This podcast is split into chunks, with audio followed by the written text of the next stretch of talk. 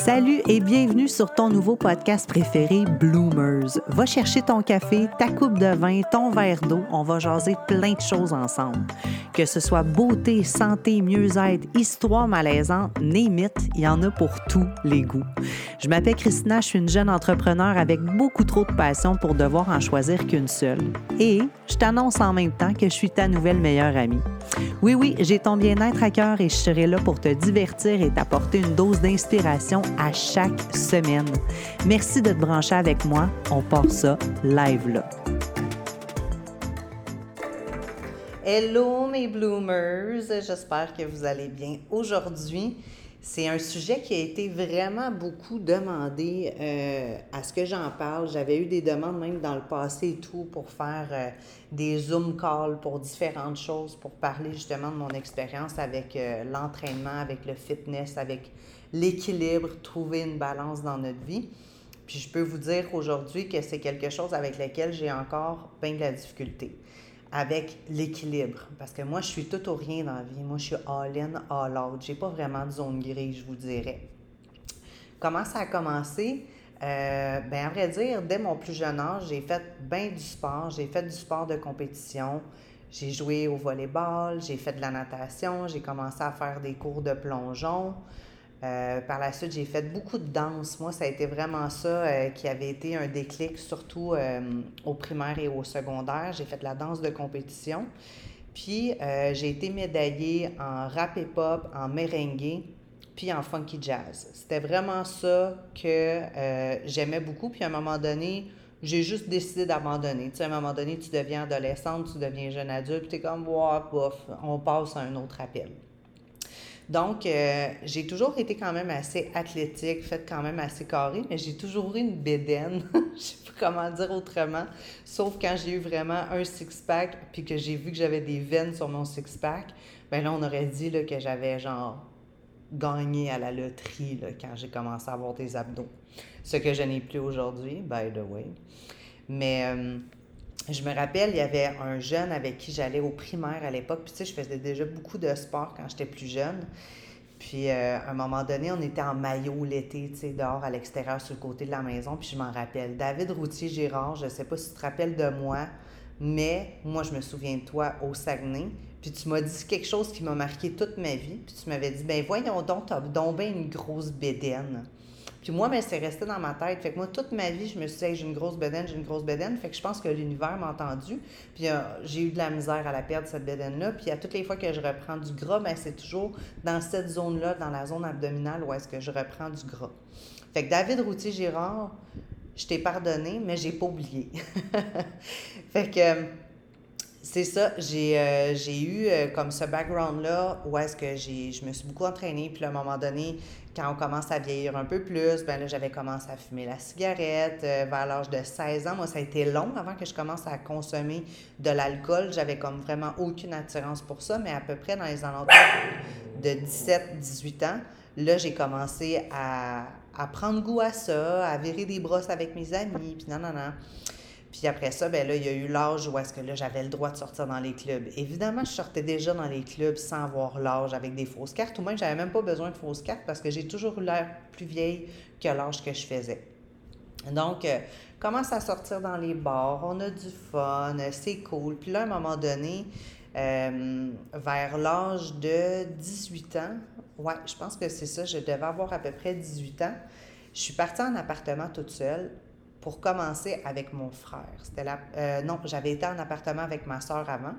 Ma soeur s'est fait un chum, est partie déménager avec ce chum-là. Puis, entre-temps, mes parents déménageaient à Leamington, dans le sud de l'Ontario.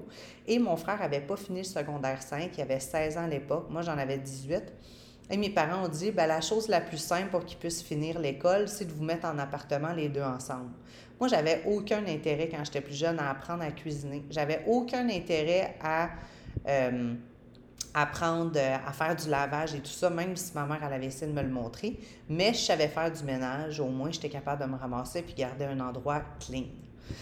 Donc, euh, vers, euh, vers l'âge de 18 ans, c'est ça, mes parents sont partis là-bas, donc je suis partie en appartement avec mon frère. Là, ça a été quelque chose. J'ai commencé à consommer. Je faisais bien du speed. On aurait dit que je m'auto-médicamentais. Fait que désolé maman si t'entends ça aujourd'hui, je me suis sortie de ce calvaire-là seule, comme une grande. Mais j'ai commencé à prendre goût à ça parce que j'avais l'impression que j'étais capable de m'organiser puis de vaquer à mes occupations quand j'en faisais. Fait que c'était pas nécessairement de pas dormir pendant deux jours puis trois jours. Moi, j'étais capable de faire ça dans le jour puis de fonctionner parce que tu es, fonctionnel quand tu prends ça. Il y a de l'amphétamine là-dedans et tout. Fait que pour moi, en tant que TDAH, c'était comme une façon d'être capable de me médicamenter si on veut. J'avais un super bon service à la clientèle quand je travaillais, puis j'avais du fun. Fait que moi, ça a été ça je prenais ça, je mangeais pas beaucoup, fait que j'avais commencé, mettons, à, perdre du poids. Là, je m'étais fait un chum. Avec ce chum-là, ben là, on avait comme pris l'habitude de consommer d'autres types de drogues. Donc là, j'ai goûté à la cocaïne et tout ça.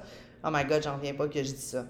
Mais quand je vous dis, ce podcast-là, j'ai envie de n'avoir aucun filtre avec vous, puis je veux vraiment m'ouvrir avec vous, puis peut-être qu'on va connecter d'une façon différente. Donc, j'ai touché à ça avec ce chum-là que j'avais, avec qui je travaillais à l'époque, il était beaucoup plus vieux que moi. Fait que moi, j'avais 18 ans, 18-19 ans, puis lui, il avait genre 32-33. L'âge que j'ai aujourd'hui, oh mon Dieu, c'est capoté. Fait que, euh, touche à ça, puis là, on s'entraînait vraiment beaucoup, on faisait bien du sport ensemble, puis tout, puis là, euh, je mangeais pas beaucoup, euh, je consommais, puis je me levais le matin, j'allais m'entraîner. Fait que j'avais vraiment pas des bonnes habitudes de vie parce que ça, ça avait comme pris le dessus aussi sur moi. Puis on dirait qu'à chaque fois que je consommais, ça me prenait genre une semaine de m'en remettre. Mais par exemple, je consommais chaque jour, j'avais pas besoin de m'en remettre, tu comprends? Fait que commence à consommer, puis là, ben, la vie continue. Puis à un moment donné, euh, moi puis lui, on décide qu'on veut emménager dans un appartement seul, sans mon frère. Fait qu'on veut déménager ensemble parce qu'il était déménagé avec moi et mon frère en plus. Fait que là, on était trois dans le même appartement. C'était vraiment awkward.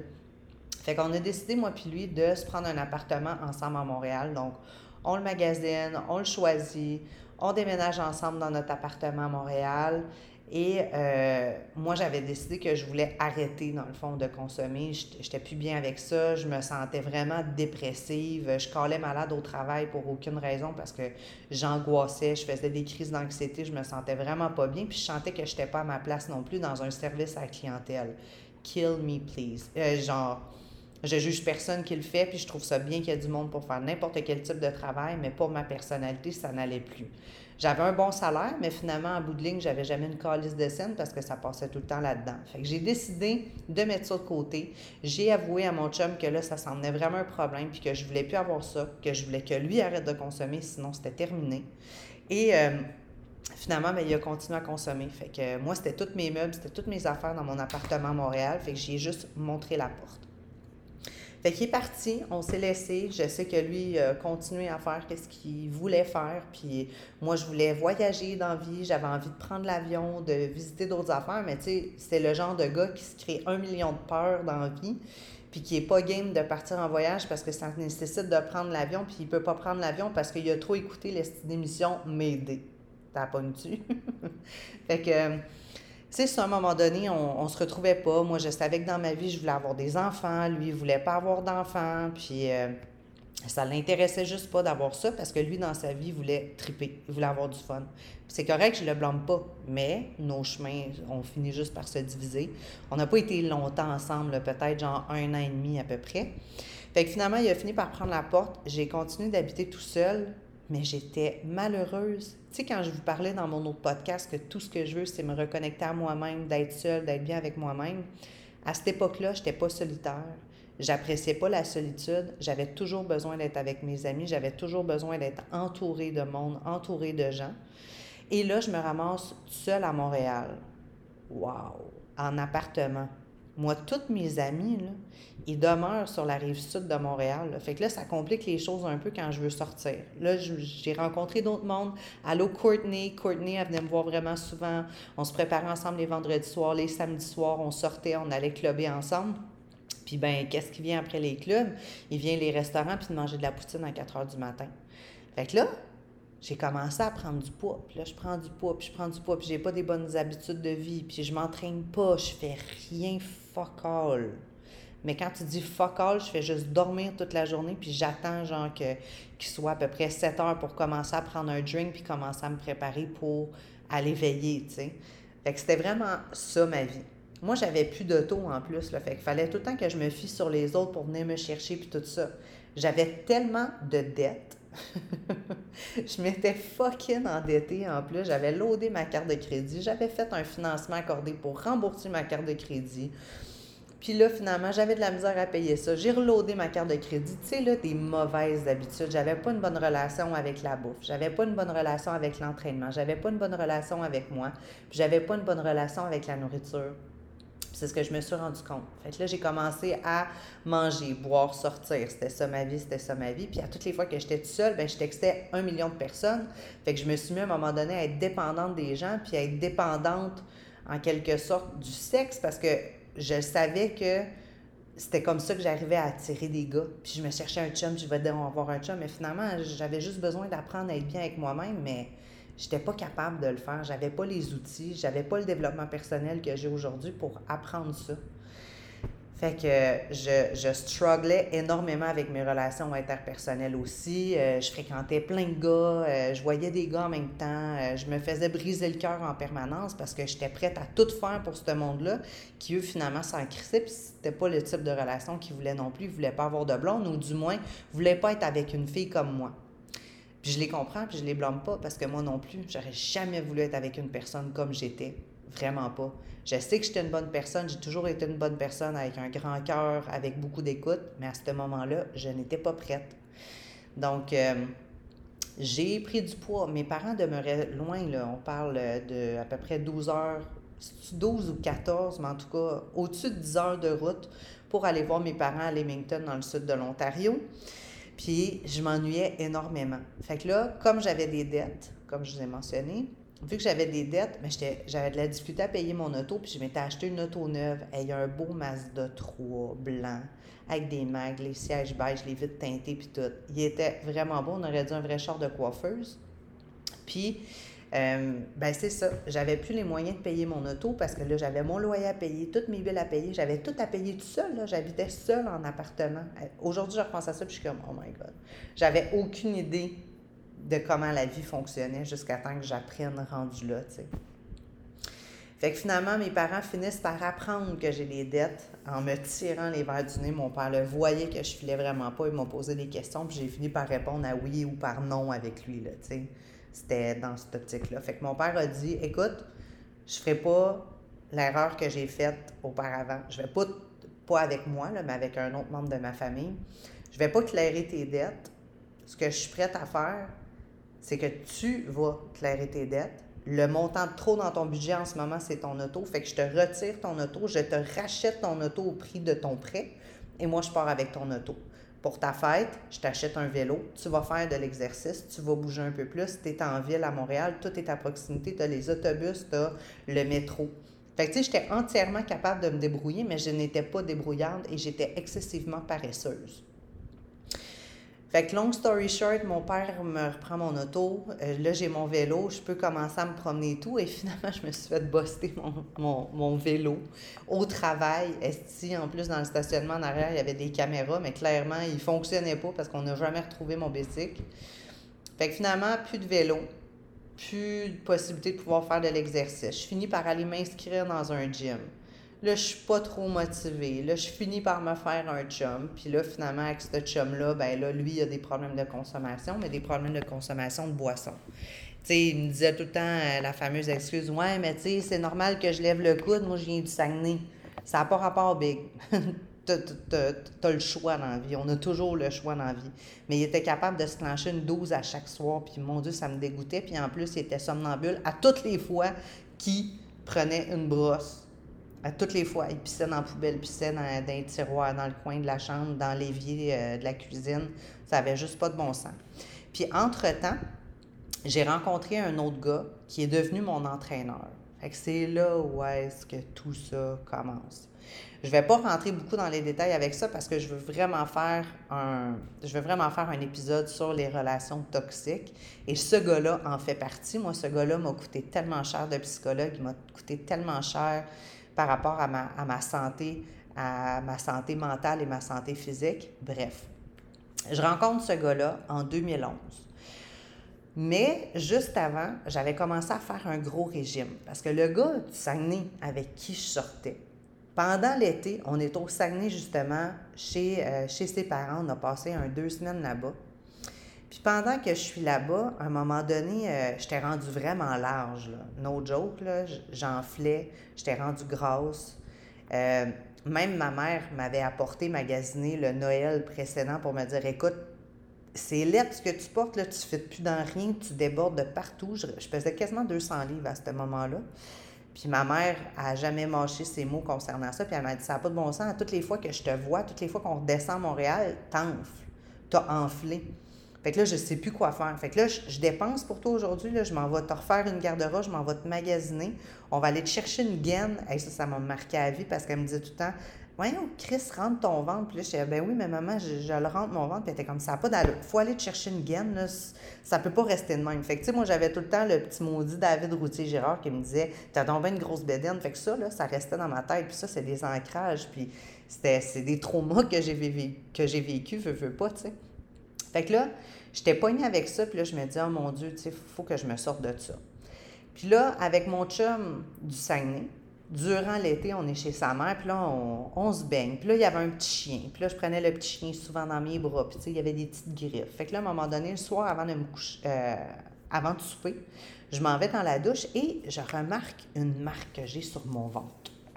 Fait que là, je me dis, ah, ben, tiens, euh, Nala, le petit chien, elle m'a graffiné la bédaine. Ça reste demain. Deux jours passent, trois jours passent, puis je me rends compte que la graphine, elle passe pas. Elle s'en va pas ben j'ai réalisé que j'avais une vergeture sur le ventre. Puis là, j'étais comme, ben Chris, voyons donc, j'ai genre 21 ans, j'ai jamais eu d'enfant, puis j'ai une vergeture sur le ventre. J'avais 20 ans. Puis là, j'étais comme, qu'est-ce qui se passe? Comment ça? Fait que là, finalement, je me dis, OK, je termine les vacances, puis dès que je reviens de vacances, ça va être ma fête bientôt. Ma fête, c'est le 1er septembre. Ben, je décide de me prendre en main, puis je vais perdre du poids. Fait que moi, la solution simple que j'avais trouvée, c'était pas d'aller m'entraîner, de bouger plus ou n'importe quoi moi, c'était de faire un régime drastique. Fait qu'à l'époque, j'ai pris euh, Idéal Protéine. Je ne sais pas si parmi vous, il y en a qui savent c'est quoi Idéal Protéine, mais dans le fond, c'est un régime qui est très protéiné. Fait que tu n'as pas de glucides, c'est vraiment juste euh, des protéines, des légumes, puis pas vraiment de gras. Ils vendent des petits sachets, ils vendent euh, des soupes préfaites, des shakes, des puddings, des affaires de même. Ça coûte une fortune, mais ça a très bien fonctionné. Moi, genre, dans les deux premiers mois, j'ai perdu presque 30 livres avec ça. Fait que, tu sais, je voyais que ça fonctionnait, je gagnais de la confiance en moi, je me sentais belle, je me sentais mieux dans ma peau. Puis ce gars-là, le gars du Saguenay, me donnait aucune attention. Donc, ce qui devait arriver est arrivé. J'ai rencontré un autre gars qui a commencé à me donner de l'attention, avec qui j'avais déjà couché auparavant. J'avais déjà fréquenté ce gars-là auparavant, avant d'être avec ce gars-là. Mais à l'époque, c'était un entraîneur privé. Il vendait des suppléments. Il voulait s'ouvrir un gym. Puis moi, j'étais tout l'inverse de tout ça. Là, je fumais la cigarette, je prenais un coup, puis j'étais grasse. Fait que ça, ça, ça marchait pas pantoute dans le tableau. Fait que là, finalement, il est rentré en contact avec moi, il était comme Ah, tu sais, as beaucoup changé, félicitations. Puis là, il commence à me donner de l'attention, il me demande d'aller m'entraîner à son gym, puis il va me suivre, puis tout ça. Fait que là, je m'en vais là-bas et ce qui devait arriver est arrivé. J'ai fini par tromper mon chum avec qui j'étais pour être avec lui. Mais finalement, je filais tellement mal avec ça que quelques jours après, j'ai fini par laisser mon chum pour m'en aller avec ce gars-là qui me promettait la lune et tout et tout. Mais ce gars-là me manquait de respect comme vous n'avez aucune idée. Aucune idée. Il m'a fait souffrir physiquement, il m'a fait souffrir psychologiquement. Ça a été l'enfer. Encore une fois, euh, je me dis que l'univers va, va, se charger de cet homme-là un jour, c'est sûr et certain. Donc, en deux temps, trois mouvements, je finis par me ramasser chez lui. On emménage ensemble, puis à son retour de voyage, parce qu'il partait une semaine dans un tout inclus, euh, il s'en allait dans son nouveau gym, il avait déjà tout payé, son équipement et tout. Donc, moi, je travaillais toujours pour une institution financière à ce moment-là, au service à la clientèle. Puis, euh, il me disait, écoute, je vois que tu n'es pas bien dans ton travail, puis tout ça, tu t'entraînes beaucoup ces temps-ci, tu pourrais essayer de me trouver de la clientèle. Fait que là, finalement, il me dit Lâche ta job, c'est pas fait pour toi. J'avais trouvé un autre emploi euh, qui était euh, genre euh, dans les télécommunications pour une compagnie qui s'occupait des comptes entreprises pour TELUS. Je pensais que j'aimais ça. Finalement, lui essayait de me convaincre que j'aimais pas ça, mais tout ce qu'il voulait finalement, c'est faire en sorte que j'aille travailler pour lui. Fait que j'avais commencé à travailler dans un magasin de suppléments alimentaires. Écoute, il me donnait ses cartes, puis là, il me faisait passer ses cartes dans ce magasin-là pour essayer de trouver de la business. Il m'envoyait des journées de temps dans un centre d'achat, puis évidemment, j'avais pas d'auto, fait que j'étais tout le temps prise avec lui. Fait qu'il m'envoyait dans un centre d'achat pour aller passer des cartes dans les commerces, puis tout ça, parce qu'il savait que j'étais bien outgoing, puis que j'aimais bien parler avec le monde. Fait que j'ai fini par l'aider à se bâtir une clientèle. Jusqu'à temps qu'il me dise Écoute, tu es assez en shape, tu pourrais commencer à entraîner du monde avec moi. Fait que j'ai été euh, faire mes certifications et tout. Puis là, ben, tu ma, ma perte de poids, ça allait de mieux en mieux. Je perdais du poids, je mangeais bien. À ce moment-là, je pense qu'avec mon alimentation, c'est là où est-ce que ça allait le mieux. Vraiment, là, quand j'y repense, parce que je n'étais pas, pas dans l'excès, je mangeais qu'est-ce que j'avais à manger, puis tout allait bien, jusqu'à temps que je tombe dans l'enfer des compétitions de fitness. Là, moi, toutes les photos avant-après que je regardais, c'était tout le temps des avant-après vraiment extrêmes, tu sais, de gens qui pesaient comme 250 livres, puis qui perdaient 100 livres, puis qui étaient rendus toutes bronzés, toutes huilées, avec des talons puis des bikinis sur une scène devant des gens, puis qui gagnaient des compétitions de fitness. Puis je me disais, mon Dieu, moi aussi, un jour, tu sais, je vais réussir à faire ça. Puis je me rappelle, mes proches ou même mes parents, Ma mère me disait, ben voyons donc, tu pourras pas faire une affaire de même, c'est bien trop extrême, puis t'as pas la discipline. Puis moi, dans la vie, je comprends pourquoi elle me disait ça, c'est que je commençais tout le temps plein de choses, puis finalement, je finissais jamais rien. Fait que j'avais pas la discipline pour faire un sport comme ça, mais je me suis dit, je vais prouver le contraire à tout le monde. Je vais le faire, puis je vais gagner. Fait que là, j'ai commencé à m'entraîner pour ça, faire des diètes sévères, faire du cardio. Et la première prep, là, ça a été vraiment, vraiment très difficile parce que je, je cheatais pas, mais je mangeais des patates douces en cachette dans le frigidaire frette, là, tu. C'était vraiment ça. J'ai pas cheaté, mais j'ai trop mangé de bonnes choses, ce qui a un peu fucké le processus. Fait que je me ramasse à aller faire ma première compétition de fitness qui s'appelle à l'époque Québec Open, qui était en 2013. Fait que deux ans après le début de ma perte de poids, c'est là où est-ce que j'étais rendue. Je dis deux ans, mais en soi, c'était pas mal plus un an et demi. Fait que je me ramasse à aller à Québec Open dans la catégorie Women's Physique. Il y a différentes catégories. Moi, je faisais partie des athlètes qui étaient non testés, donc il y avait du stock qui circulait aussi. Quand je parle de stock, je parle de stéroïdes. Donc, euh, il y avait euh, la catégorie qui s'appelle bikini, qui était pour les plus petites, vraiment euh, très féminine et tout.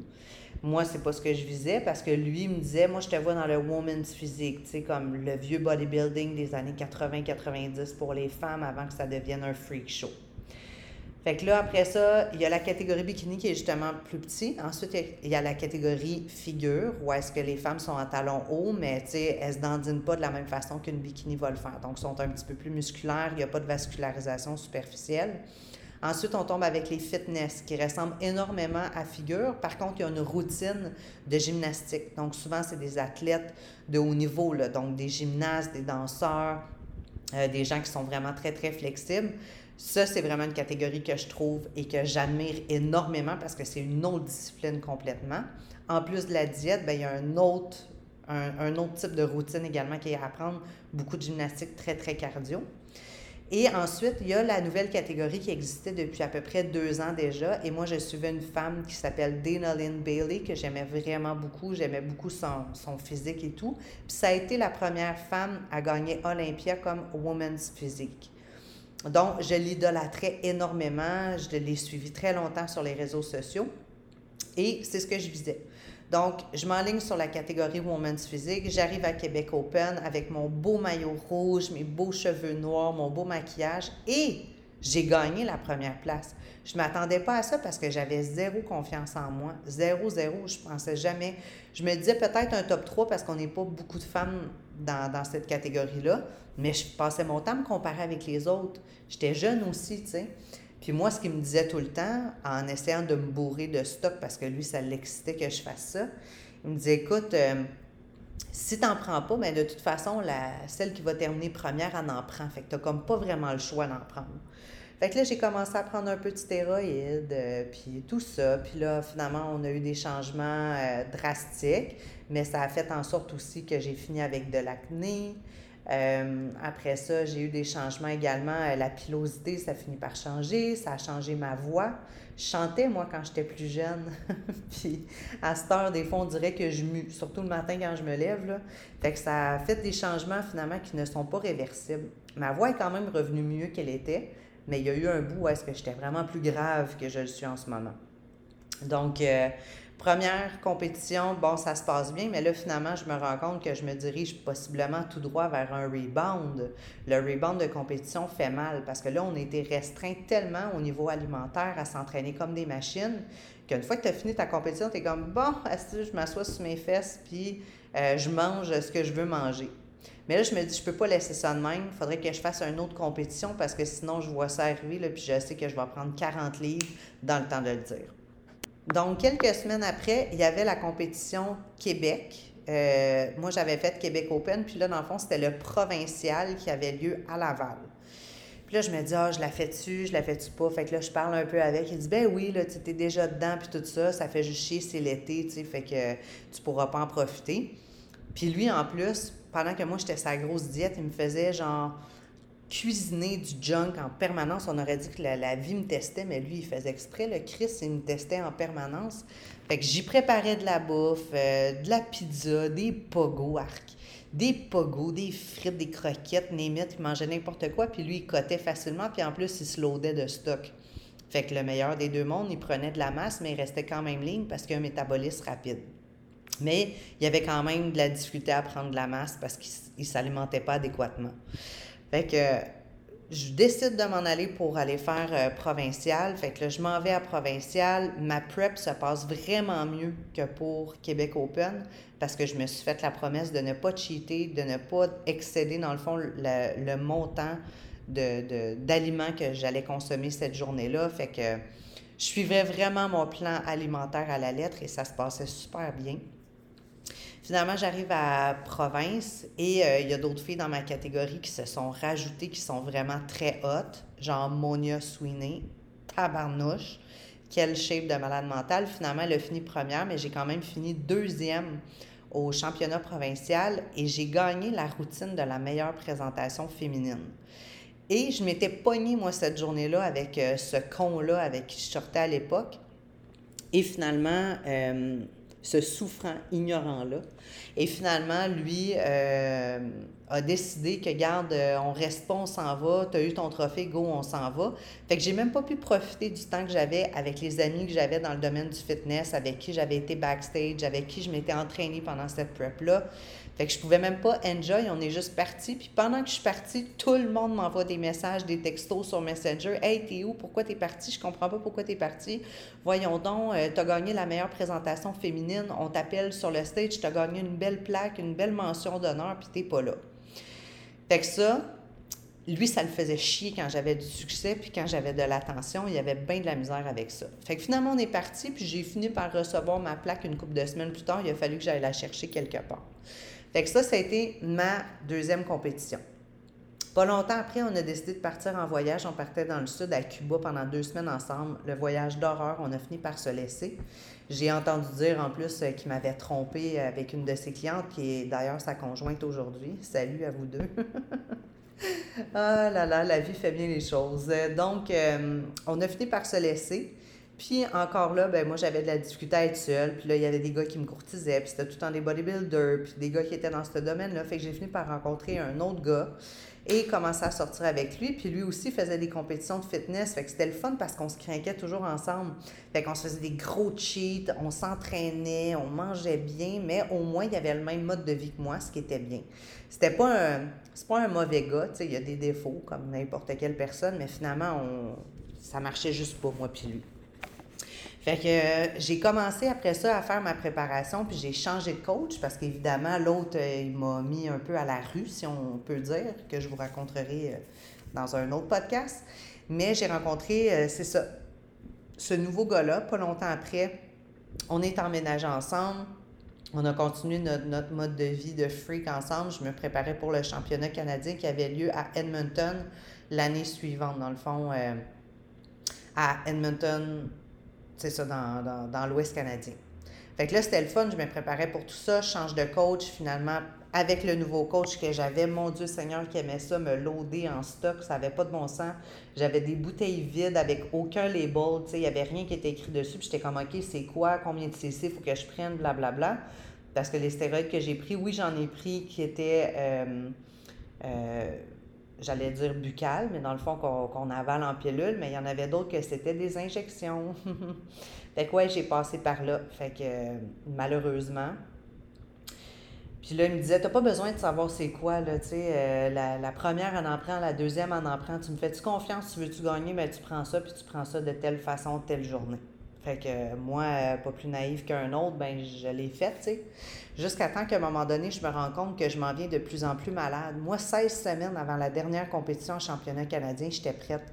J'étais sec, j'étais veinée. Ça faisait longtemps que je faisais du cardio à jeun. Ça faisait longtemps que je diétais. Mais à un moment donné, on aurait dit que mes reins étaient en train de lâcher. Fait que je le sentais que j'allais vraiment pas bien. Fait que j'ai décidé de changer de coach 12 semaines avant la compétition. Ça faisait des semaines que j'avais eu aucun cheat. J'étais vraiment strict avec ma diète. Je me levais à 5 heures le matin. J'allais faire mon cardio pendant quasiment comme 45 minutes. Je revenais chez nous, je me préparais. Puis le soir, quand je finissais de travailler, ben, je m'en allais me rentraîner encore pour une heure. Puis ces trainings à lui étaient fous dans la tête. C'était des 100 reps. Oh mon Dieu! J'ose même pas y penser, je ne jamais ça aujourd'hui. Mais mon Dieu, que je t'ai rendu une personne disciplinée, tu sais. Puis si vous voulez savoir à peu près combien ça coûte pour une préparation de compétition, ça dépend si vous avez besoin de prendre l'avion ou non, mais vous avez besoin d'avoir des solides commanditaires pour être capable de vous donner un coup de main. Sinon, ça coûte vraiment cher. Moi, j'avais pas vraiment de commanditaire parce que je n'étais pas pro, mais je voulais avoir ma carte IFBB Pro. Fait que c'était pour ça que je travaillais. Donc, euh, cette compétition-là m'a coûté à peu près 7000 le bikini, le billet d'avion, la semaine que je vais passer là-bas, mes entraînements là-bas, toute la nourriture que j'ai consommée, tous mes entraînements, mes suppléments, le stock, name puis en plus de payer mon coach.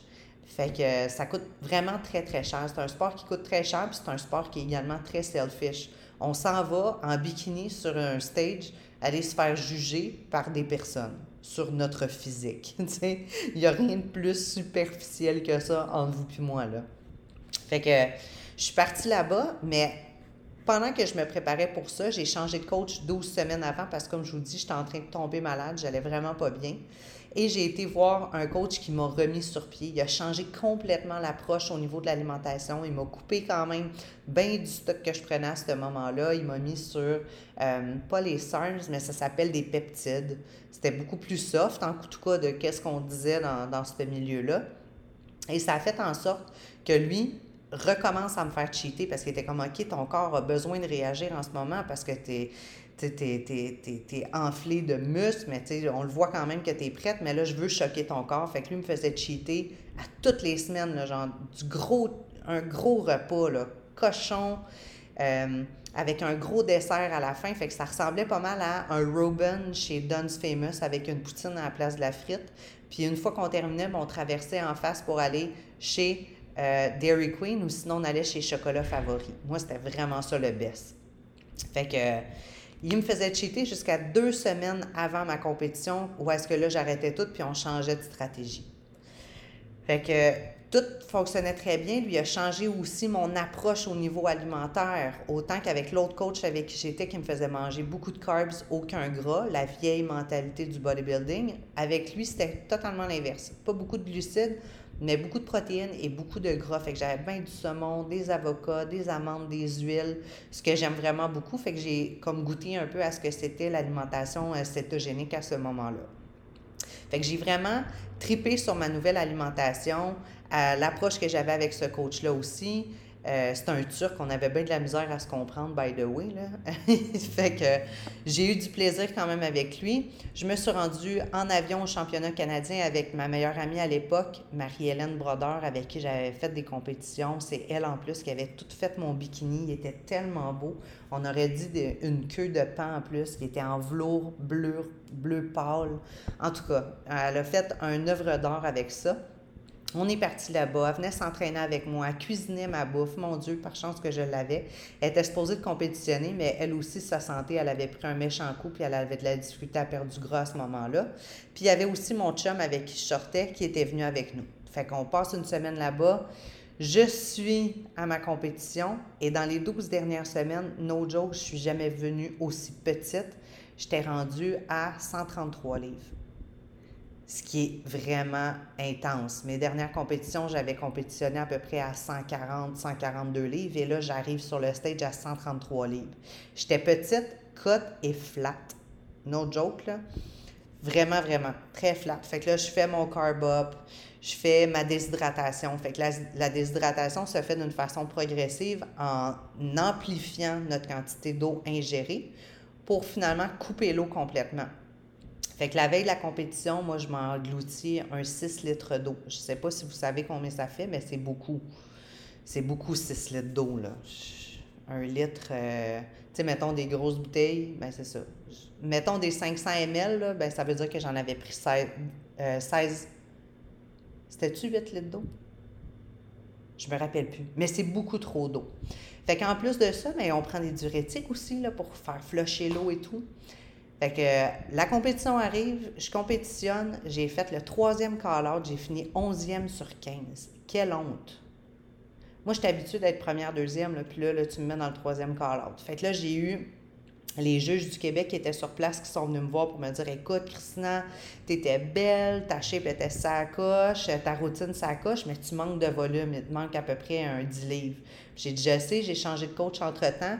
Puis, euh, ben, ça a fait en sorte que le 12 livres, le 10 livres, ben, je l'ai perdu dans le courant de ma prep avec lui, parce que je l'avais, puis j'étais prête 12 semaines avant, 16 semaines avant, j'étais prête.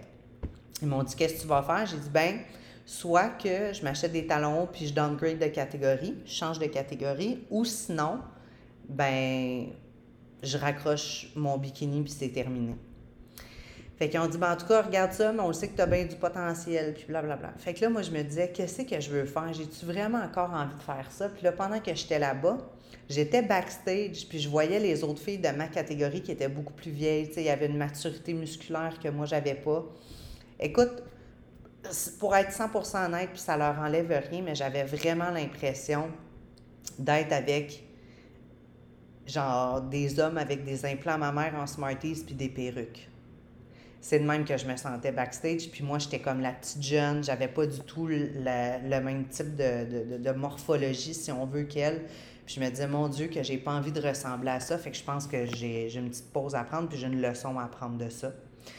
Fait que j'ai juste décidé finalement d'attendre, puis je me suis dit, écoute, je vais peut-être reprendre les, les, compétitions plus tard, mais ce que je voulais faire, puis ce qui était mon prochain, projet, mon prochain projet, c'était d'aller me faire poser des implants mammaires, qui sera également un autre sujet de podcast que je vais vous apporter.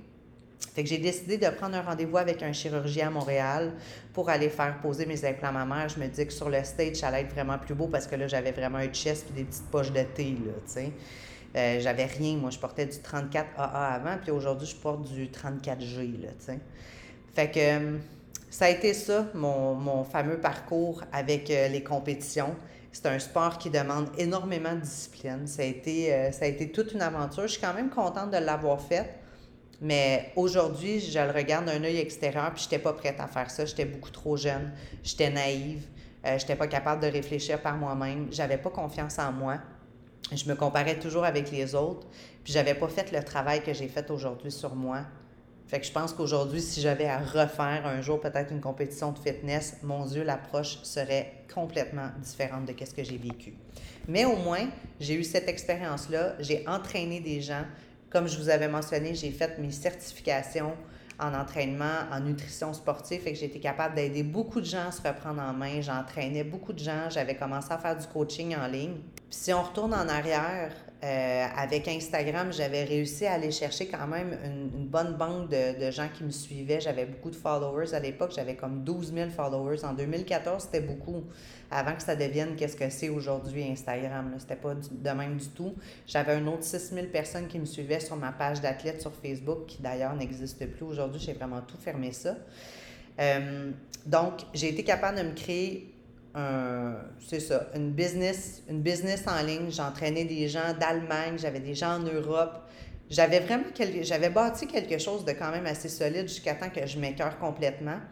Puis j'étais comme même plus capable de m'entraîner. J'ai vraiment fait une écœurantite aiguë. Je m'étais fracturé la motivation pour mon propre entraînement et j'ai vraiment eu du mal depuis tout ce temps-là à reprendre une routine parce que je tombe tout le temps dans mon vieux pattern. Puis comme je vous dis, je suis noir ou blanc. J'ai pas de zone grise, fait que c'est tout ou c'est rien. Fait que si je me dis, OK, là, c'est beau, je me reprends shape, là, je vais faire vraiment, vraiment attention, ben moi, je retombe dans la diète vraiment sévère, puis dans l'entraînement vraiment sévère. Puis si je m'entraîne pas, ben là, j'ai l'impression que j'ai tout gâché. Si je mange quelque chose que j'aurais pas dû, ben là, j'ai l'impression que j'ai tout gâché. Fait que la constance, c'est la clé. Mais j'ai de la difficulté avec ça aujourd'hui. Fait que pour être 100% transparente avec vous, j'ai encore un struggle avec ça. Il y a eu des moments où est-ce que ça a un peu mieux été, mais les femmes, contrairement aux hommes, on n'a pas la même relation avec la nourriture. Nous, on a tendance à se féliciter, à se récompenser. On a de la peine, euh, on va manger. On est contente, on va manger. Fait que les hommes n'ont pas la même relation que nous, les femmes, on a avec la nourriture, ce qui fait que le sport peut être encore plus difficile ou que cette discipline-là peut être plus difficile. J'admire les gens encore qui compétitionnent. Je sais les sacrifices que ça, que ça prend. Je le sais, tout ce que ça prend. Moi, j'allais au restaurant avec mes amis, puis j'apportais, je cachais mon lunch dans ma sacoche parce que j'avais pas le droit de manger, là, tu sais. Fait que je suis contente de l'avoir faite. J'ai appris beaucoup. J'ai appris beaucoup sur moi. Mais si c'était à refaire aujourd'hui, je le referais pas de la même façon parce que j'ai vieilli, j'ai maturé, j'ai travaillé sur moi. Fait que c'est complètement autre chose aujourd'hui. Mais je suis contente quand même de l'avoir faite même si ça a eu certaines répercussions. Mais euh, voilà, c'est ça, pour, euh, ça pour mon parcours. Euh, si je peux vous donner un conseil, faut arrêter à un moment donné d'essayer de vouloir tout le temps être plus, de tout le temps vouloir plus, de viser plus haut, de viser plus loin, de vouloir être plus mince. Puis j'ai retiré de mon, de mon vocabulaire aussi, faut que je perde du poids à un moment donné, ça fait partie de l'acceptation. Il faut, apprendre à aimer le corps dans lequel on est, Colin, puis au pire, on fera des améliorations.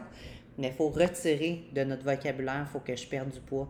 Parce que notre, notre cerveau n'aime pas se conditionner à perdre des choses. Il n'y a personne dans la vie qui aime ça perdre, que ce soit perdre une compétition de fitness, que ce soit de perdre ses clés, de perdre son chien, de perdre un être cher, faut vraiment changer ça dans notre mindset, puis essayer de se trouver d'autres phrases comme j'élimine les livres en trop, je suis fière de moi, je suis belle, je suis bien dans ma peau, à tous les jours je m'améliore, à tous les jours je fais du travail sur moi et je vais juste être et devenir la meilleure version de moi-même.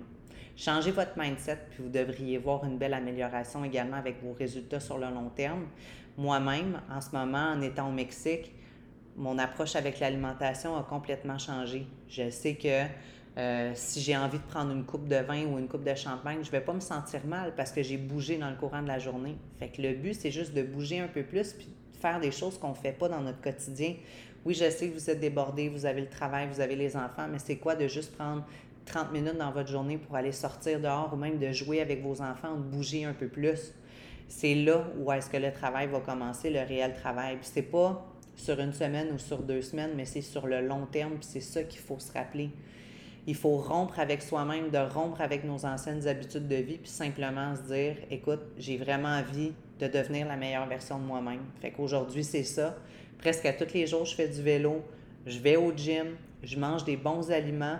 Puis ici au Mexique, ça peut être un peu difficile parce qu'il y a beaucoup de tacos, il y a beaucoup de burritos, euh, il y a beaucoup de nachos, mais c'est pas cette alimentation-là que je veux. Au moins, je peux me cuisiner des bons repas ici qui fit avec moi, qui fit avec les résultats que je, désire. Puis évidemment, ben, je désire encore perdre ma bedaine. Fait grâce à toi, David Routier-Girard, je vais continuer de travailler sur moi et devenir la meilleure version de moi-même. Fait que merci de m'avoir donné cette claque au visage-là quand j'avais à peu près 10 ans. Fait que sur ce, merci encore, gang, d'avoir été là. Je suis contente d'avoir raconté un peu une partie de mon histoire avec vous. Si vous désirez en avoir des résultats, tenez-vous loin du stock. Puis ça, je parle au niveau des filles. Ça peut scraper votre système endocrinien, ça peut scraper votre confiance en vous, votre corps, votre belle peau, votre féminité. Fait tenez-vous loin de ça. Vous allez être capable d'en avoir des résultats. Ça peut être un peu plus long, mais au moins, vous ne vivrez pas avec ces conséquences-là à tout jamais. Fait que je vous aime. Merci de partager mon podcast avec, euh, avec votre entourage et on se retrouve dans un prochain épisode très bientôt. Si l'épisode d'aujourd'hui a réveillé un petit quelque chose en toi, je te demanderais s'il vous plaît de faire un screenshot et de le repost dans ta story Instagram en m'identifiant. Ça me ferait le plus grand plaisir du monde de savoir que l'épisode d'aujourd'hui t'a plu et que tu m'aides à partager Bloomers avec ton monde. Merci encore et à la semaine prochaine.